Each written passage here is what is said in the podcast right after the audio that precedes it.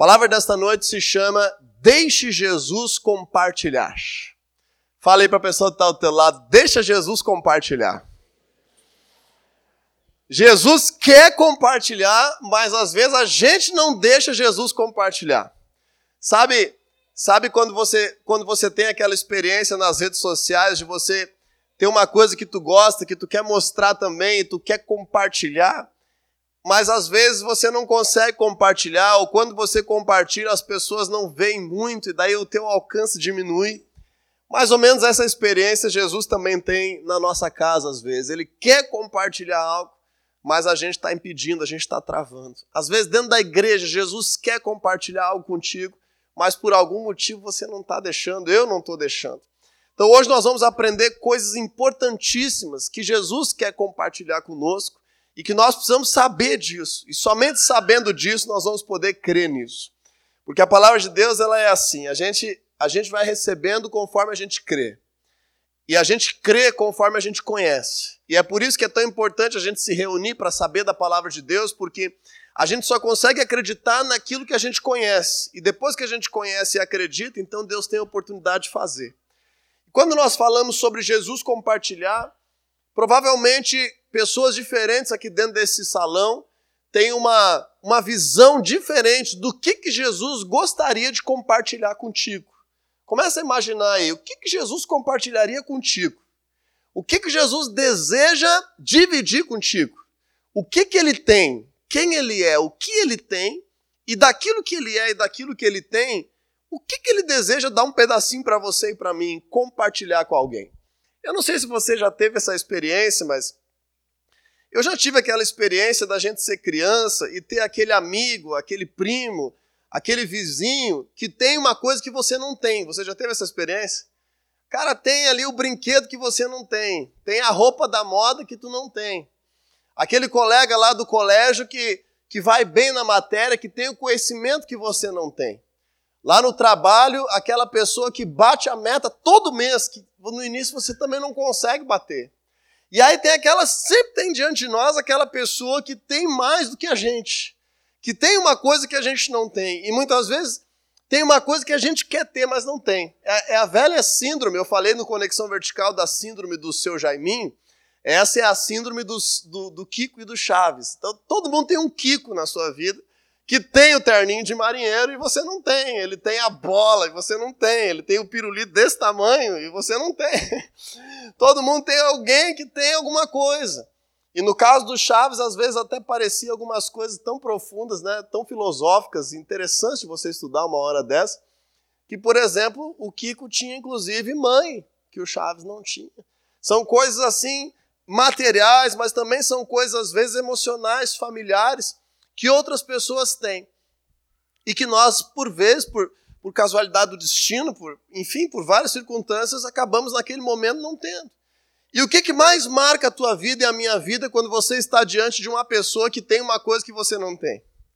O que mais marca é se ela está disposta a compartilhar contigo isso ou não. Isso é o que mais marca. Nunca me esqueço no tempo de colégio, todo mundo que, que vinha com alguma merenda diferente, todos os colegas pediam um pedaço. Era assim no teu tempo também? Só que se desse um pedaço para todos os colegas que pedissem um pedaço, o cara que tinha merenda não, nunca ia conseguir comer a merenda. Então, Acontecia muitas vezes do cara comer a merenda escondido para não dividir com os outros. Você já foi essa pessoa que pediu um pedaço? Você já foi essa pessoa que comeu escondido? Então a gente fica marcado na nossa vida por pessoas que compartilham aquilo que tem conosco e por pessoas que não compartilham. Quanto mais amigo for, mais essa pessoa vai compartilhar. E quanto mais distante for, menos essa pessoa vai compartilhar contigo. Então, às vezes, tu vê alguém que tem uma coisa que tu não tem, mas essa pessoa é um estranho. Então, com aquele estranho, tu já sabe que ele não vai compartilhar aquilo que ele tem. Eu tenho um exemplo que eh, eu sempre estava muito atrasado no meu dia a dia, na minha vida, sempre correndo muito, sempre saía correndo de casa e não dava tempo de preparar um café, de tomar um café. Isso na minha juventude, aí, nos primeiros trabalhos que eu tive, estava trabalhando, estudando sempre uma correria a minha vida quando eu era jovem, mais jovem do que eu sou. e me lembro que Deus mandou um amigo para mim no serviço. Eu digo que Deus mandou, né? Porque eu nunca vi isso acontecer. Que ele levava um pão para ele e um pão para mim todos os dias. Até hoje a gente é amigo. E mais de ano ele levava o café da manhã para ele e para mim. E às vezes quando ele não levava eu reclamava ainda. Não trouxe o meu pãozinho hoje. Daí ele disse, não deu tempo de preparar. Mas normalmente ele levava. Hoje ele é aluno da minha esposa aqui no Pilates. E, e aí é ela que ajuda mais ele do que ele ajuda agora. Mas a gente volta e meia lembra dessa história. Então, quando a gente aprende isso, a gente aprende que existe sempre alguém que tem aquilo que você precisa. Existe sempre uma situação que você ainda não alcançou. E essa é a grande questão desse mundo que a Bíblia fala. O que nos corrompe nesse mundo justamente é a cobiça de ter aquilo que nós não temos. Mas o que nos abençoa neste mundo é quando alguém divide conosco aquilo que nós precisamos. Essa é a essência da maternidade, essa é a essência da paternidade, do amor de mãe, do amor de pai, que vai sempre desejar compartilhar aquilo que tem com os seus filhos. E aí quando nós vemos o Senhor Jesus, o Senhor Jesus, ele é o maior modelo de um ser humano que já existiu. O Senhor Jesus é o exemplo de um homem perfeito. O Senhor Jesus é o modelo de alguém que é como nós gostaríamos de ser.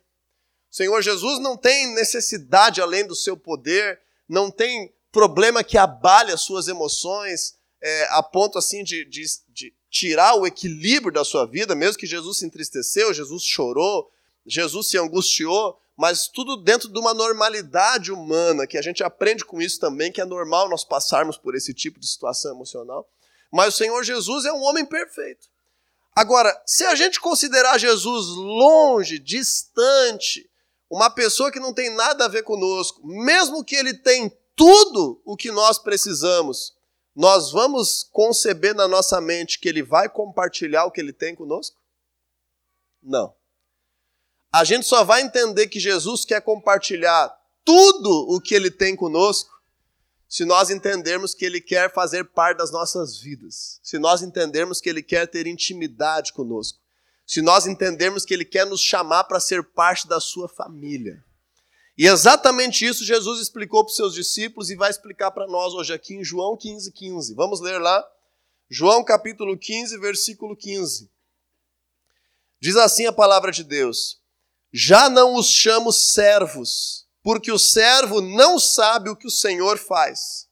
Em vez disso, eu os tenho chamado amigos, porque tudo que ouvi de meu Pai eu tornei conhecido a vocês. Tudo o que eu ouvi de meu pai, eu tornei conhecido a vocês. Então Jesus está dizendo o quê?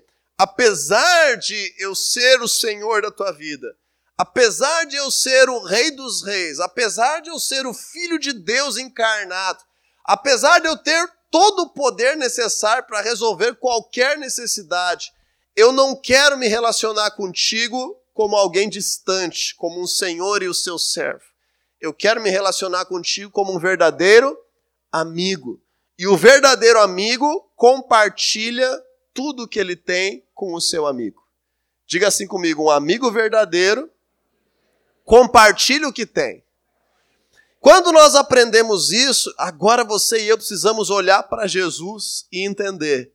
Se Jesus tem resposta para isso, se Jesus tem poder para o que eu preciso, se Jesus tem recurso para a minha necessidade, seja ela física, financeira, emocional, familiar, qualquer que seja, eu tenho que perceber que Jesus quer compartilhar comigo. Jesus quer me dar um pedaço daquilo que ele tem. Jesus quer trazer algo sobre a minha vida. E agora eu quero trazer um exemplo sobre isso que nós vamos crescer na palavra de Deus agora se você puder um pouquinho mais adiante, João capítulo 20. João capítulo 20, versículos 19 ao 23. Eu quero trazer aqui um exemplo da palavra de Deus para gente, a gente aprender três níveis de coisas que Jesus quer compartilhar conosco. Três níveis de situações, três níveis de coisas que Jesus quer compartilhar conosco. Deixa eu perguntar, tá muito calor aí para vocês, gente? Tá um calorão? Não? Tá tranquilo? Só a gente pode ligar um dos ar, porque o outro choveu em cima dele e aí não está querendo ligar para não queimar nada. Vamos deixar secar bem. Se tiver muito calor, é só ligar o ar de lá que está funcionando. Então, João capítulo 20, versículo 19 ao 23. Jesus já tinha ressuscitado. Jesus já tinha vencido a obra da cruz. Então agora, esse Jesus que está falando aqui não tem limitação nenhuma. Esse Jesus que está falando aqui, ele já venceu a morte, ele não está mais aparecendo aqui como um ser humano perfeito. Ele está aparecendo aqui como Deus. A Bíblia fala em Filipenses capítulo 2 que por Jesus ter se esvaziado da sua glória, ter aceitado essa missão, ter obedecido até a morte, ter se humilhado e se feito em forma humana e limitada, quando ele venceu a morte, Deus o elevou à mais alta posição. Deus lhe deu o nome que é acima de todo nome. Deus lhe deu toda a autoridade nos céus e na terra. E esse mesmo Jesus, agora que vence a morte, ressuscita e não tem nenhuma limitação, que se apresenta como, como verdadeiro Deus, ele se apresenta aos seus discípulos. Ele ainda quer compartilhar tudo conosco. E que momento é esse agora? Nós estamos a uma semana da Páscoa, passamos a Páscoa faz uma semana. Exatamente na época da Páscoa, Jesus morreu. E naquele domingo já era o terceiro dia em que Jesus havia morrido na cruz. E mesmo que ele tinha falado tantas vezes para os seus discípulos que ele iria morrer, que ele iria ressuscitar o terceiro dia, ele tinha anunciado tantas vezes que ele iria se entregar à morte, que era necessário acontecer isso. A Bíblia fala depois que só depois que tudo aconteceu é que os discípulos perceberam e ligaram uma coisa com a outra, porque naquele momento eles ficaram tomados pela falta de esperança. Eles ficaram tomados pelo medo. Eles ficaram tomados pelo desânimo, pelo pavor, pela crise, pela pressão. E sabe qual é o momento que a gente mais precisa que Jesus comece a compartilhar uma coisa com a gente? Quando a gente está num momento assim no momento em que a gente se sente pressionado, ou no momento em que a gente se sente perseguido, ou no momento que a gente se sente abatido, ou no momento que a gente está com medo. É justamente nesse momento que a tristeza chega, que a gente tem assim a, a impressão que vai morrer. É nesse momento que Jesus começa a ter a oportunidade de compartilhar conosco. Então vamos ler o versículo 19 de João 20. Diz assim: Ao cair da tarde, daquele primeiro dia da semana, aquele domingo de Páscoa, depois que Jesus tinha morrido, estando os discípulos reunidos a portas trancadas, por causa do que, pessoal? Por medo dos judeus. Jesus entrou, pôs-se no meio deles e disse: Paz seja com vocês. Então, a primeira coisa que eu quero te, te mostrar aqui nessa história. Primeiro, primeiro aspecto que a gente tem que entender. Para que nós possamos receber alguma coisa de Jesus, para que a gente possa começar a receber alguma coisa de Jesus, nós precisamos ter o hábito de nos reunirmos junto com discípulos de Jesus. Primeiro pré-requisito para Jesus compartilhar alguma coisa com a gente é mesmo no dia difícil, mesmo quando você está com medo, mesmo quando você está triste, mesmo quando você está doente, mesmo quando você está angustiado, você manter o hábito de se reunir junto com discípulos de Jesus. Você manter o hábito de estar junto com pessoas que acreditam em Jesus. Porque Jesus nos deixou uma promessa. Aonde dois ou três se reunirem em seu nome, ele não estará ali apenas interiormente nessas pessoas, mas o que, ele promete? Ele estará também no meio deles. Então existe uma promessa de Jesus manifestar uma porção da sua presença quando nós estamos reunidos.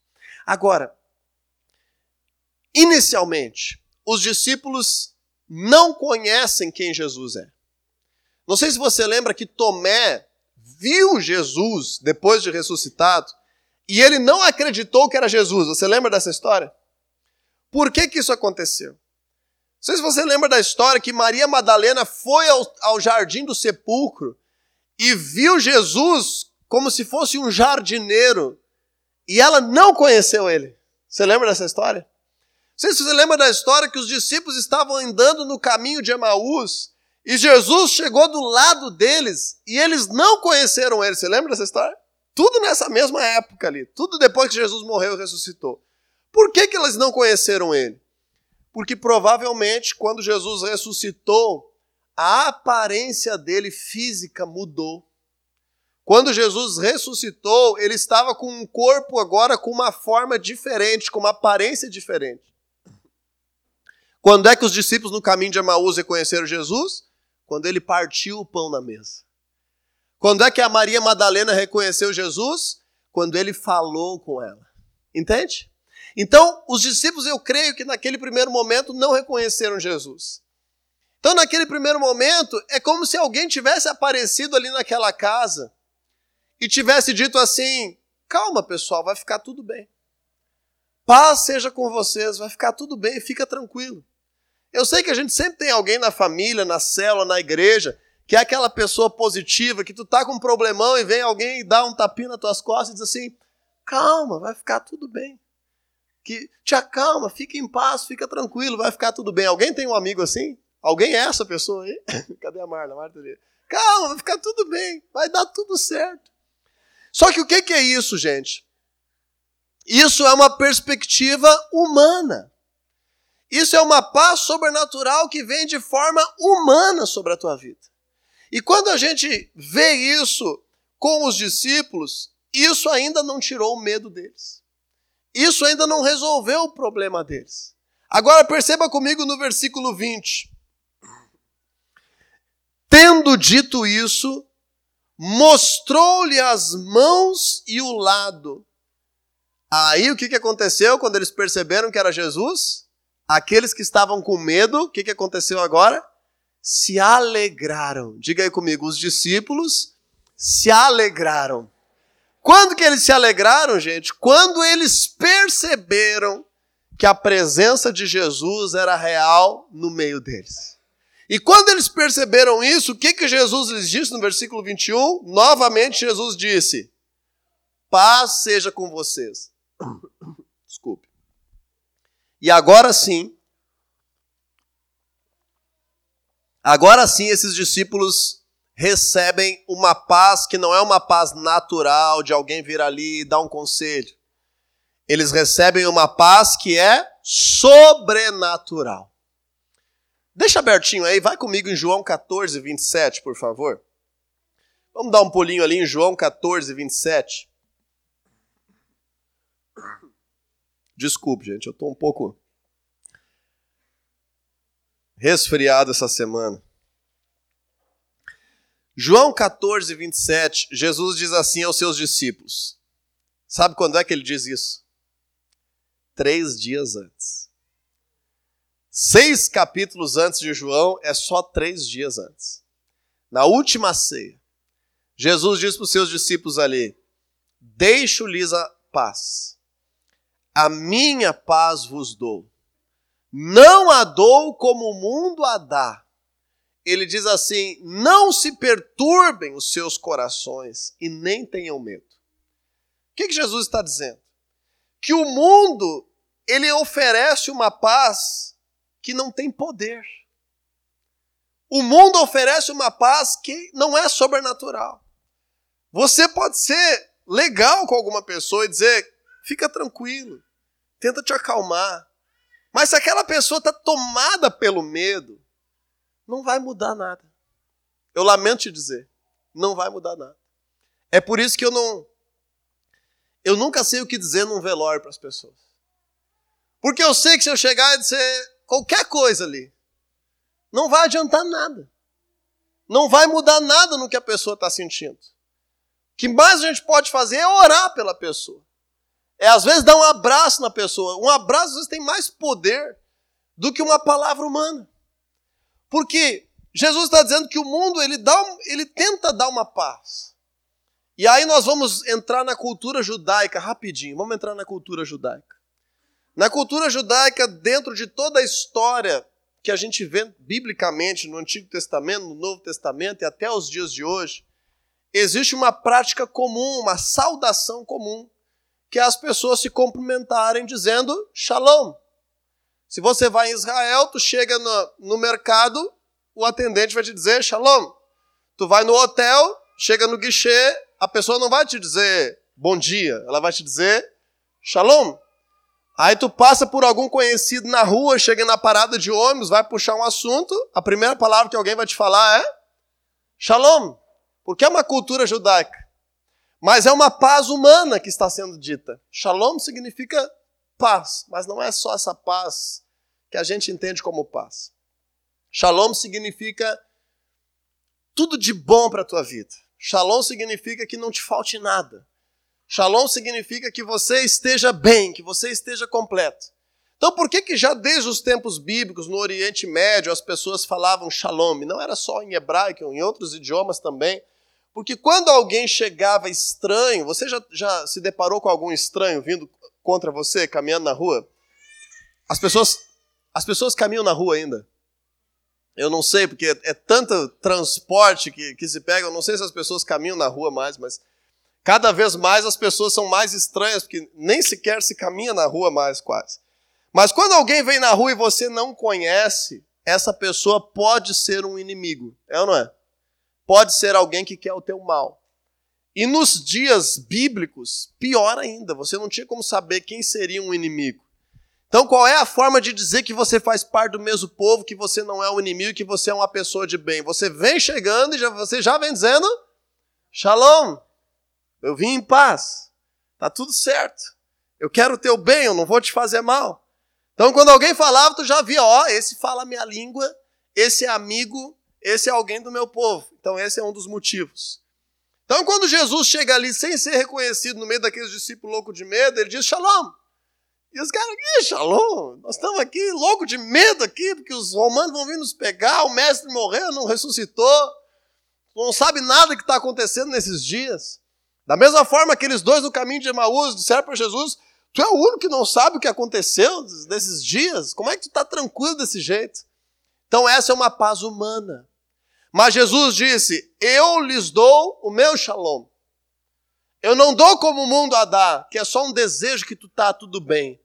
Eu te dou o meu shalom. Diga assim comigo: a paz de Jesus é sobrenatural.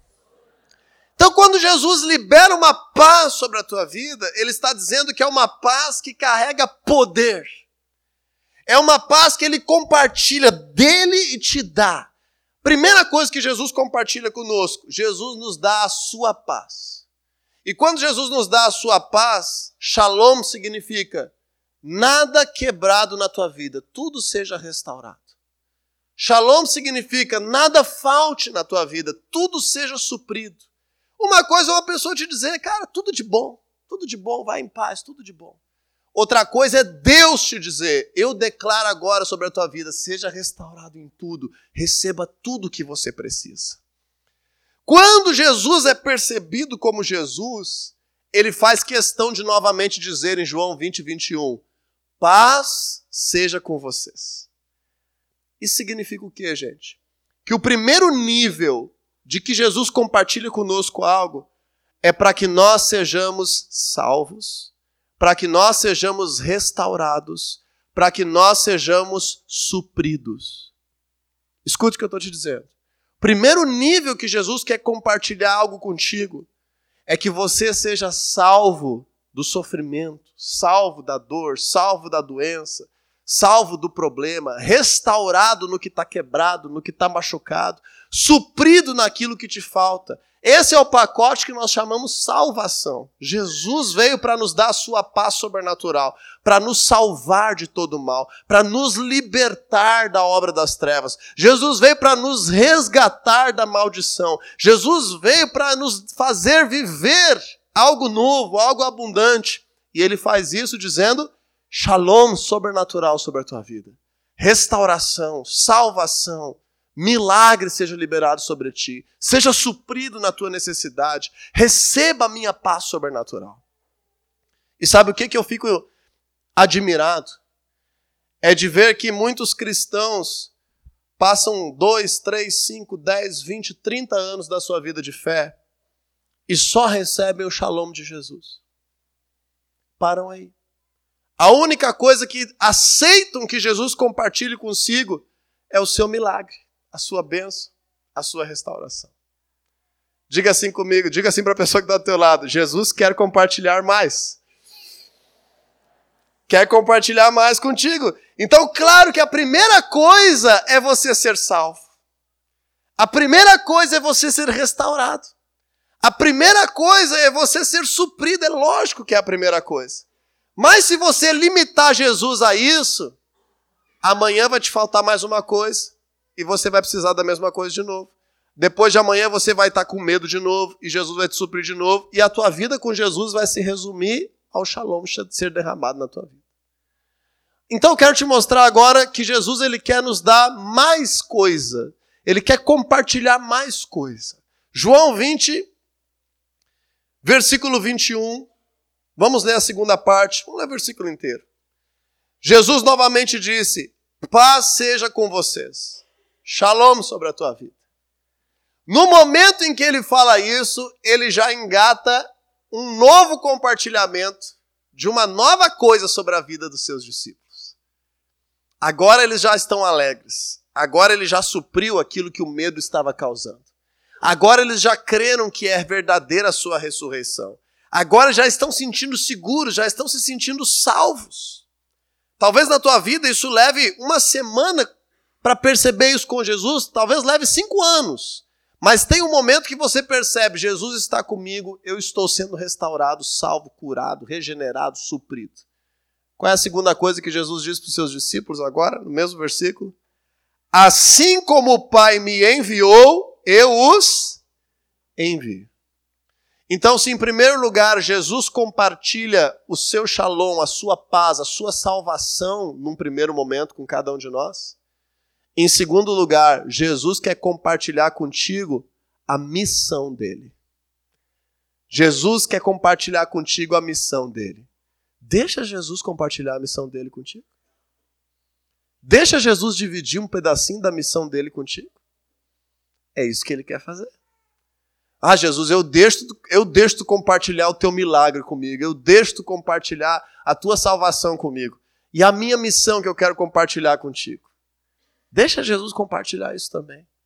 Quando nós aprendemos isso, nós aprendemos que Jesus está dizendo para os seus discípulos que ele não tem só o desejo de salvá-los e restaurá-los ele tem o desejo de enviá-los para que eles representem ele nesse mundo.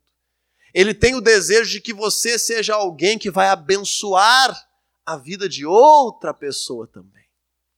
Ele deseja que você e eu sejamos uma pessoa que, ao conhecer Jesus, possamos também levar algo de Jesus para quem não conhece ele. Porque a salvação é uma coisa para nós. A salvação é uma coisa que mexe com o nosso indivíduo, que mexe com a nossa abundância de vida. E tem tanto cristão que está resumindo a sua vida à sua salvação. Agora Jesus está dizendo: eu tenho mais para compartilhar contigo. A minha missão. E quando Jesus compartilha a sua missão, nós aprendemos um outro princípio. Se você puder deixar abertinho aí, e ir para mim agora mais para frente na tua Bíblia, no livro de Atos. Vamos ler junto lá. Livro de Atos, capítulo 20. João 20, Atos 20. Atos 20, versículo 35. Atos capítulo 20, versículo 35. O apóstolo Paulo está ali fazendo um discurso, está falando sobre as coisas de Deus e está falando sobre uma palavra de Jesus que não está nos evangelhos. Essa é uma palavra do evangelho de Paulo, dá para dizer assim. o Evangelho de Paulo em uma frase. Uma coisa que Jesus falou que só Paulo diz que ele falou.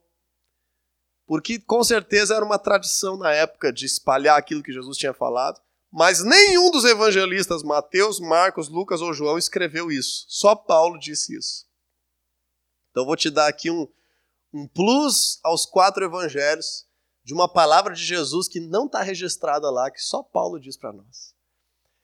Paulo está dizendo assim: em tudo o que fiz, mostrei a vocês que, mediante o trabalho árduo, devemos ajudar os fracos, lembrando as palavras do próprio Senhor Jesus, que disse: olha o Evangelho de Paulo agora em uma frase.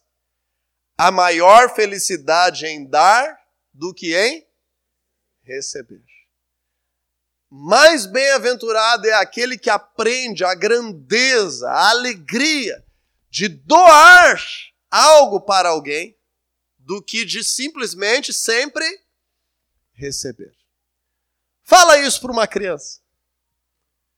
Diz para uma criança que é melhor dar do que receber. Isso tem que educar ela. Ela não sabe, ela ainda é criança, ela quer receber, quer receber presente, quer receber o McDonald's, quer receber atenção, quer receber roupa nova, quer receber tudo, quer receber o brinquedo, quer receber tudo. Fala para um pai agora que tem um filho, diz assim: o que, que tu prefere? Só tem uma opção. Tu quer ganhar um presente ou tu quer conseguir dar o presente para o teu filho? Vocês são papai e mamãe aí. É a primeira ou a segunda opção que é mais importante? A segunda. Por quê? porque é melhor dar do que receber. Mas isso a gente só aprende depois de uns dias. A gente só aprende com a maturidade espiritual. Então, primeiro é lógico, a gente recebe salvação, a gente recebe restauração, a gente recebe cura, a gente recebe suprimento de Jesus, mas chega um momento que tu precisa crescer. E nesse momento Jesus te convida, deixa eu te usar um pouco com a minha missão, e aí você vai aprender a te doar para com aqueles que são mais fracos do que você nesse momento que você está vivendo. Quem é os mais fracos, pessoal? Paulo está dizendo ali, eu, eu, eu dei exemplo que a gente tem que ajudar os mais fracos. Quem é o mais fraco? Depende. Depende quem é o mais fraco. Pega uma criança da escolinha lá e traz aqui para fazer uma queda de braço aqui, vamos ver quem é o mais fraco. Chama o Jonathan aqui para fazer uma queda de braço, vamos ver quem é o mais fraco. Depende. Depende do teu momento. Depende da tua envergadura, depende do que, o que você já viveu. Sempre tem alguém que está mais forte que você. E se você já recebeu algo de Jesus, pode ter certeza, existe alguém mais fraco. O que, que Jesus está te chamando?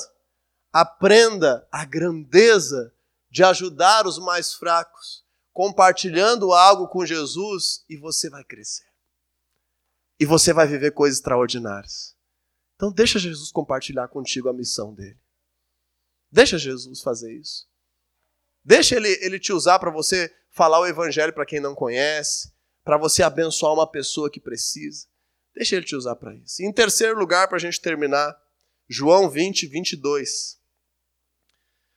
Em terceiro lugar, só quando você quer ajudar alguém, você vai chegar nesse terceiro desafio. Só quando você quer servir a Deus abençoando a vida de alguém, você vai esbarrar agora numa terceira necessidade que Jesus compartilha algo dele contigo. Sabe o que, que é? Que tem coisa que você vai querer ajudar a pessoa, tem coisa que você vai querer estender a mão, tem coisas que você vai estar diante de alguém que está com medo, que está com necessidade, que está com enfermidade, que está numa crise, que está endividado, que está precisando de algo de Deus. Você ajudou como você pôde, mas vai chegar o um momento que vai te faltar poder e autoridade. Você vai esbarrar nisso. Se você quiser servir a Deus cumprindo a missão, vai chegar um momento que você vai bater no teto e vai te faltar poder e autoridade. E qual é a terceira coisa que Jesus quer compartilhar com a gente? Poder e autoridade. Então veja comigo João 20, 22. E com isso soprou sobre eles e disse: Recebam o Espírito Santo. Soprou sobre eles e disse: Recebam o Espírito Santo. Então, num primeiro nível, Jesus nos dá o seu shalom, a sua salvação completa, a sua restauração, a sua paz sobrenatural. Num segundo nível, Jesus quer compartilhar contigo uma missão. E cada fase da tua vida, Jesus vai ter uma missão nova para você abraçar. Não deixe estacionar na missão do ano passado. Queira as missões que Jesus te dá. Mas conforme você cumpre a missão, conforme você se desprende para ir e fazer o que Jesus te chama a fazer, você vai esbarrar na falta de poder e autoridade espiritual. E para quem está desejando viver isso, sabe o que, Jesus quer compartilhar? Todo o poder e autoridade que você precisar. E Jesus está dizendo assim: recebe o Espírito Santo. E sempre que a gente precisa mais, Jesus derrama mais. Sempre que a gente clama mais, ele nos enche mais. Sempre que a gente se sente vazio de poder espiritual, é só clamar, é só buscar, é só se dedicar, que Jesus te dá mais. Ele sempre quer compartilhar tudo que ele tem conosco. Você quer ver que Jesus quer compartilhar toda a autoridade que ele tem conosco? Sabe quem é a única pessoa nessa terra, que já viveu nessa terra, que tem autoridade para perdoar os pecados de alguém? Quem foi a única pessoa que já viveu nessa terra com autoridade para perdoar os pecados de alguém? Quem é essa pessoa? Jesus. Essa é a maior autoridade. Quando Jesus falou isso para aquele cara que estava numa maca diante dele, ele diz para ele assim: Os teus pecados estão perdoados. Os fariseus começaram a acusar ele de blasfêmia. Que só Deus pode perdoar pecados. Mas ele estava dizendo: Eu estou aqui como filho de Deus.